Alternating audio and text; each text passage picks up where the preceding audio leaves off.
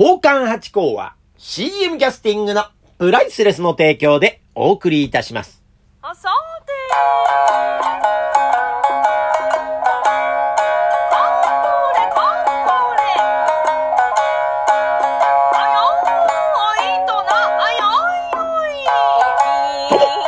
松野屋八甲でございます。水金日の夕方6時は宝冠八甲よろしくお願いします。というところで今週も始まりました宝冠八甲でございますが、いや、皆さん、6月の1日でございます。もうこれ今年ね、何度言ったかわかりませんがね、早いですね。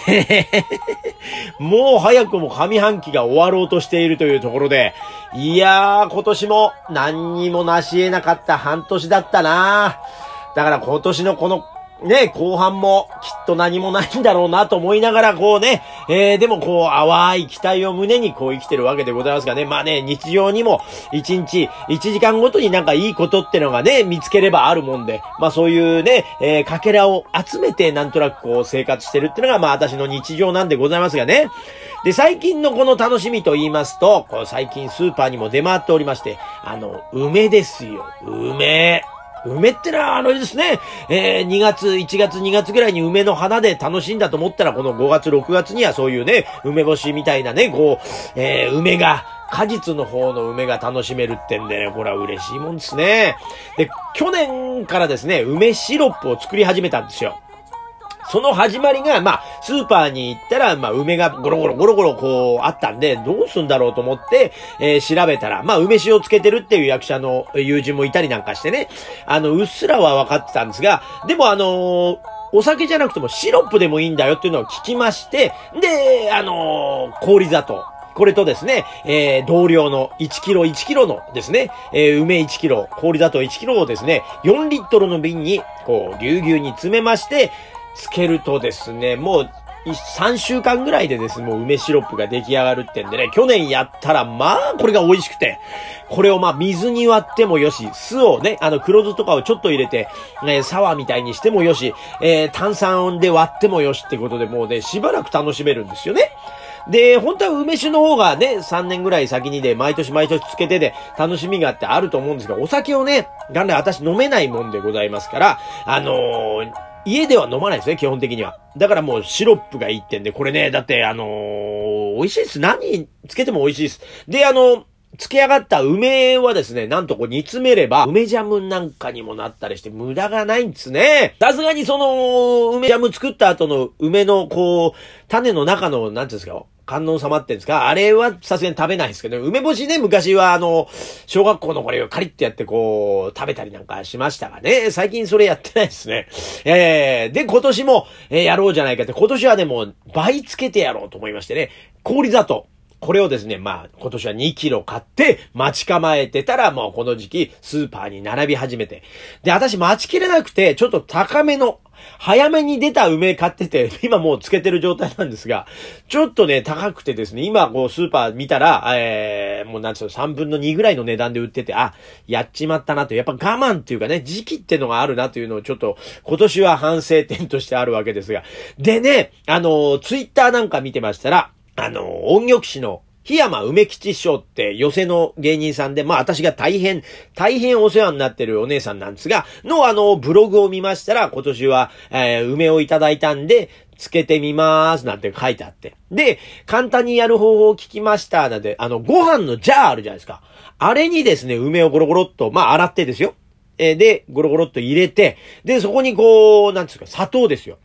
その、粉糖、粉糖？なんていうの、普通の砂糖ですね。白砂糖でもいいし、黒い砂糖でもいい、三温糖でもいいんだそうですが、その溶けやすい、えー砂糖ですね、まあ、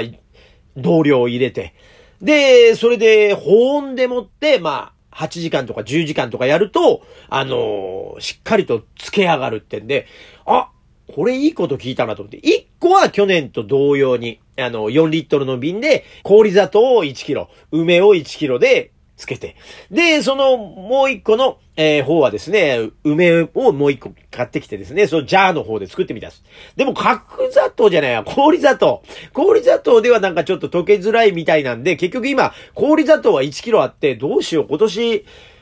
3キロつけてみるかみたいな気持ちも今ちょっとあったりなんかして、でもさすがに飲みきれないんじゃないかっていうちょっと気持ちもありつつですね、今ちょっとどうしようかなと思ってるんですけど、そのジャーの方で作ってみたら、いや、これが非常にうまくできるっていうか簡単にできます。いや、あのね、ゆっくり抽出した方がもしかしたら美味しかったらえぐみがとかってもしかしたらあるかもしれないんですが、いやもう簡単、1日で付け上がっちゃってという感じで。いや本当にね、あのー、チラチラチラチラ1時間ごとぐらいにね、えー気がついた時にパカッと開けてみたんですが、最初は全く変わんないんですよ。で、こう、2時間3時間してくるとちょっとね、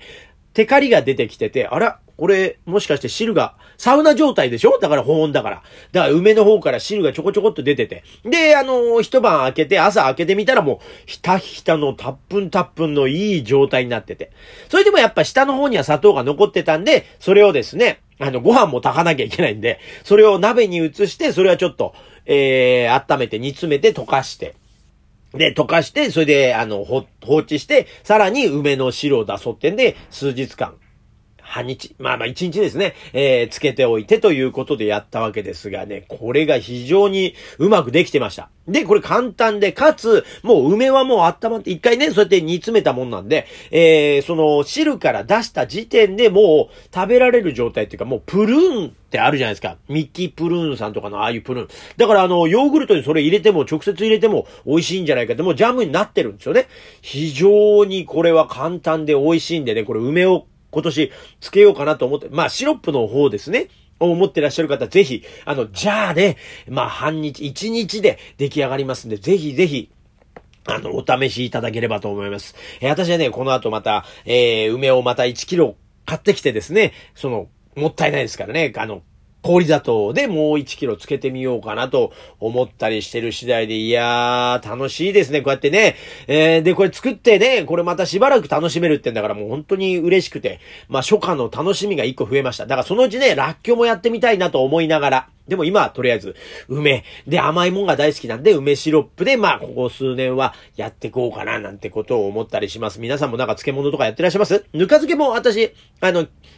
何年も前からやっててね、つか、ぬか味噌も楽しんでやったりなんかしておりますがね、意外にこういうのって面白いですね。なんか日々のこの面倒を見てね、こう作っていかなきゃいけない手のかかる感じが非常に楽しいなと思ってる次第でございます。それとですね、あのーこの間ね、私、文学座という、あのー劇団があるんですよ。日本の、まあ、老舗の劇団ですね。杉村春子さんとかいらっしゃった、えー、ところなんですがね。で、そこでですね、研究所という、あの、養成所がありまして、3年間養成所の期間が、本科生研究生が2年の準在員、在員という、なんかそういう、こう、システムがありまして、で、本科生ってのはまあ入っても100人ぐらい。いるんですが、そこから、あの、絞られて1年で、こうね、ふるいにかけありまして、研究家に上がってきたら、まあ、えー20人ぐらいになってんでしょうかね。2、30人になってるかと思います。だから、えー1、2年生がいるんで、まあ全体で、まあ40人から50人ぐらいの世帯なんですが、その研究所で教えさせていただいてるんですね。パントマイムを。で、だから、えーそれ、そこの卒業生、もうだから10年ぐらいになるんでしょうかね。10年ぐらい前の生徒がですね、なんと、えーまあ役者をこうやってて、あの、ソロ公演なんかもやってるな、なんてことで、あのーソロでやってらっしゃる、そのね、ご自身で作ってらっしゃったりなんかすると、私は、えー見に行くようにはしてて、まあ毎回言ってたんですが、今度はですね、映画を撮ったってですね、なんかいつの間にかまた、その文学座の研究所から、えー出てから、卒業してから、その映画の学校に通い直したんだそうで。で、そこであのの役者としての映画の立ち方と、あと撮り方なんかも学んできたそうで。で、あの私の、えー、元いたそのコンテンポラリーダンス界の加藤咲さんという方ね。私よりずっとこう世代下なんで、直接こうなんか関わりがあるってわけじゃないんですが、まあ知ってるぞという感じのことを二人でですね、だから知ってる二人がですね、コンビを組んで、えー映画を撮って、もうこれ何作目かなんですが、ついになんかこの間、えーピアノ賞かなんか、なんかすごい賞をたくさん取り始めててですね、なんか新進気鋭の若手みたいで、文集さんかな？なんか、あのー特集されて記事になって出てる、発売されてるぐらい、だから、期待の新人にピックアップされてまして、でね、それを聞いたらもう行かないわけいかないってんでね、あの、東中野という場所なんで、東京のね。で、そこで、えー夜の8時半から、のね、だからレイトショーみたいなことなんですよ。まあ単館のね、えー、こじんまりとした、えー、銀座の昔あった並木座みたいな、そういう感じの近代的なちょっともうちょっと座り心地が良くて、というようなところなんですが、そこでもって行ってきたんですが、これがですね、非常に面白かったですね。だから4本のオムニバスで、なんかその、豊島という子がまあ文学座の教え子の一人なんですが、その子は脚本を書いてって、なんか自分で書くと、まあ2時間のものはなんかさすがに作れないと。でもなんかパーッと書くと20分の作品にどんどんどんどんなっていくと。だから20分の作品を紡いでって1本にしたらいいんじゃないかっていうことから、なんか今回、そのオムニバスで実はこう、中で、ね、ストーリー性というか、その出てくる登場人物は、あのー共通なんですが、ショートストーリーということで、オムニバスになってて、これが非常にこう、ファンタジックなお話でですね、非常に面白かったです。あのー延長でですね、ロングランになったそうで、えー10日まで、